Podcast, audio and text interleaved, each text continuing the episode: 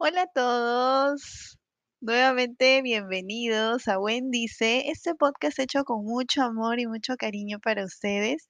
Eh, espero que tengan un día muy, muy bonito. Y bueno, eh, voy a empezar eh, hablando pues el día de ayer, 13 de julio, fue el Día Mundial del Fan de Daddy Yankee. Como les había comentado previamente, pues quedé en comentarles eh, la historia de cómo nació mi fanatismo hacia Daddy Yankee. Así que bueno, hoy día voy a tocar un poquito de esos temas porque en realidad vamos a ahondar en este tema, pero ya de repente con unos invitados tal vez, porque pertenezco al fan club de Daddy Yankee en Perú. Así que me encantaría que se dé. Así que este, son muchas experiencias de las cuales podemos contar, muchas digo hay aventuras. Así que pues bueno, ustedes dirán, ¿por qué se celebra el 13 de julio el Día Mundial del fan de Daddy Yankee? E es, este día mundial es para todos, sin excepción, los que gustan de la música de Yankee, los que no están en un fan club, todas las edades, o sea, es para todo el mundo, no necesariamente para los exclusivos de eh, que pertenezcan a un fan club en diferente país. Así que bueno, esto se da a raíz de qué? De la iniciativa, pues, eh, de los presidentes de los clubes de fans que tenemos en, alrededor del mundo, ¿no? Ya que los fans de Daddy Yankee, pues, no son un pueblo, son una nación, como lo dice en su canción. Así que bueno, se dio a raíz de esta iniciativa. ¿Por qué 13 de julio? Porque ustedes, así no les gusta el reggaetón, han tenido que escuchar alguna canción del barrio fino, entonces, el 13 de julio efectivamente se lanzó El Barrio Fino, el disco más exitoso de DY lanzado en el 2004. Sí, en el 2004 se lanzó y pues desde ahí se catapultó a la fama. Yankee ya era conocido, obviamente, porque él tiene una gran historia musical, eh, pero no a nivel mundial. Entonces, eh, por ejemplo, yo lo conocí en ese año, en el 2004 Previamente, pues, eh, no fue en julio por Barrio Fino que lo conocí, porque yo ya había escuchado canciones de él, porque yo seguía el, el disco de los jonrones y previamente solamente había escuchado a Playero. Entonces yo escuché a ella de Yankee, por ahí nació mi amor hacia él. porque aparte me gustaba mucho su lírica, muy, muy de calle, muy con flow, así, algunas, algunos raps así medios violentos y todo, pero a mí me encantaba esa actitud de chico malo y y en realidad también tenía canciones con mucho sentido, mucho sentimiento y expresándolas de esa manera, ¿no? Entonces, eso era lo que me encantaba. Me atrapó también su sonrisa tan hermosa, su cara de ángel, es un hombre perfecto. Se nota que me encanta. Y bueno, a raíz de ahí nació mi fanatismo, ¿sí? Luego, pues, llegó Barrio Fino. Entonces, eh, con esto ya se lanzó al estrellato y se escuchó así a nivel mundial lo que era el reggaetón.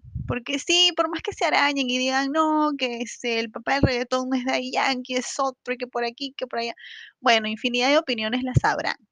Pero tenemos que ser conscientes y reconocer de que gracias a él, pues se abrieron las puertas de este género eh, hacia, hacia muchos países.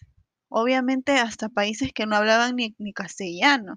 Entonces con la gasolina, pues fue un hit y, fue que gracias a esto, pues empezó a sonar con más fuerza el reggaetón y en las radios ya lo podías escuchar.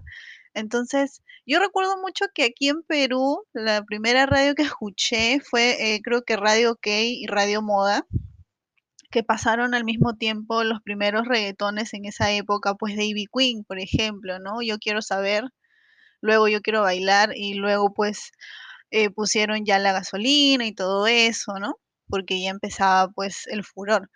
Entonces, este, bueno, es por ello, con esta breve intro, que este, el 13 de julio se celebra el Día Mundial del Fan de Daddy Yankee. Ya saben, no solamente pertenecer al fan club, sino un fan eh, así, de a pie, como cualquier persona que en realidad no está dentro de un fan club porque lo ve innecesario o de repente lo ve que es una pérdida de tiempo también. Pero no es así, o sea, en realidad si uno tiene la suerte también de pertenecer a un fan club, pues es muy bonito, compartes muchas experiencias, muchas vivencias, conoces gente que también comparte lo que a ti te gusta. Entonces, eh, e es muy bonito de verdad. Y así no estés dentro de un fan club y tu fanatismo es así al tope, porque sí hay, este, ese día, el 13 de julio, el día de ayer fue para recordarlo, ¿no? Entonces, eh, ¿a qué se debe este fanatismo? Tal vez ustedes dirán, porque, bueno, una persona pues puede escuchar música, puede escuchar a un artista, le puede gustar, pero no necesariamente va a ser súper fan, tener póster, tener toda su discografía, ¿no? O escuchar a cada momento o apoyarlo siempre bueno, anteriormente el apoyo en sí directo al, artista era comprando sus discos directamente, los discos originales, no piratearlos, ¿no? Porque existía, me acuerdo, blimblineo.net, mundoreggaeton.com, entonces en el cual a veces este, tú podías bajarte las canciones de los videos y entonces era tipo pirateártelo, pues, ¿no? Pero no, en realidad era que tú te compres el disco, que lo apoyes de esa manera, ¿no? Porque no había tanto movimiento de redes sociales, ¿no? Nosotros, en realidad, como fan club, por ejemplo, eh, ah, bueno, un poquito hablando de ello, empezamos en una época en la cual las redes sociales, pues recién estaban explotando, ¿no? Entonces, recién los artistas tenían redes sociales, estaba pues el YouTube recién estaba pues encaminándose, ¿no? Eh, y todo video musical era o bien lo lanzaban por la tele, que era creo que había HTV, MTV sobre todo, que ver en MTV rompe de ahí Yankee era wow, era lo máximo, ¿no? Por ejemplo. O también si tú te ibas a páginas web, ¿no? Porque alquilabas tu hora de internet que estaba como tres soles la hora en esa época. Este, alquilabas tu hora solamente para ver esos videos, ¿no? Y si tenías suerte y si había quemadora, pues bueno, te pirateabas el video porque te lo podías bajar, ¿no? Pero no era el hecho, no era el hecho. Entonces, en cambio ahora pues ya apoyas de diferentes formas, ¿no? Puedes comprar en iTunes la canción o el estreno, también apoyar pues con, no sé, eh, al momento de darle play al video pues haces la monetización o seguirlo en Spotify, ¿no? Entonces, to todas esas cosas han ido cambiando con el tiempo, pero el fan siempre estuvo ahí y siempre lo estará porque admira muchas veces admiramos sus canciones, ¿no? La lírica, la forma en que, en que canta, en las letras y todo ello, pero también hay fans como en mi caso, eh, que me, me, gusta también su forma de ser, su forma de ser como persona, porque no es que yo lo conozca a fondo, obviamente, pero las veces que hemos podido interactuar pues han sido las mejores, ha sido muy humilde, eh, nos ha tratado de la mejor manera y, y de verdad que esos detalles cuentan y, y ves que ese artista también es muy humano, ¿no? Y, y también es una persona, así que e, eso es lo bonito de también de, de, estar dentro de un fan club, por ejemplo, y es lo bonito también de si no estés en un fan club, eh, admirar a un artista de esa manera, ¿no? Entonces, e, eso es lo chévere, porque también conoces más a fondo al artista. De ahí en que tiene infinidad también de... Eh, de interacción con sus fans mediante Twitter, eh, Instagram ahora, ¿no? El tema también en Facebook, entonces, y bueno, y tiene fundaciones en las cuales también hace apoyo social, reintegraba a la sociedad a los presos, ¿no? Que habían salido ya eh, libres o les daban para estudiar y todo ello. Había fundaciones, también Daris House, que es para alimentar en RD pues a los niños o darles útiles escolares. Entonces, eh, eh, como persona, pues es muy humilde, muy humano, entonces eso es lo que me encanta, ¿no? Entonces, a Dios gracias yo puedo conocerlo, fue un sueño que pude cumplir. En el 2011 lo conocí por primera vez así en vivo y en directo, lo abracé, le dije que lo iba a amar hasta el infinito y que siempre lo iba a seguir y que era mi artista favorito y le agradecía por el tiempo que nos había brindado en ese momento. Entonces, era una emoción súper, súper linda. Entonces, Yankee valora mucho eso, a sus fans, valora mucho porque sabe que sin los fans, pues él en realidad no tendría tanta fama como ahora tiene, ¿no? Todo el apoyo que le hemos brindado durante estos años y que va a seguir así porque hemos crecido con él, este, él lo valora mucho y lo agradece. Entonces, él también ha reconocido que el 13 de julio es el Día Mundial del Fan de Yankee, así que bravo, aplausos, porque merecemos un día especial. ¿Y qué mejor día que el lanzamiento de Barrio Fino? Ah, pero obviamente Barrio Fino es un discazo. y de hecho que hay muchos temas en los cuales yo podría explayarme y decir que son los mejores del disco, pero para mí todo el disco es bueno.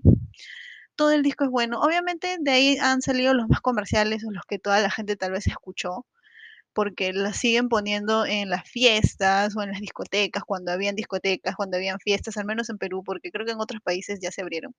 Entonces, por ejemplo, ¿no? Obviamente que la gasolina fue el hit, ¿no? Lo que pasó, pasó también, entonces eso sí lo bailaron a full, ¿no? Así que, por ejemplo, eso, ¿no? Pero también hay canciones que, por ejemplo, para mí, Salud y Vida, Kindari, Tu Príncipe, son lo máximo, ¿no? Entonces, bueno, y Dale Caliente, eh, Mujeres también, sígueme controlándome, esa.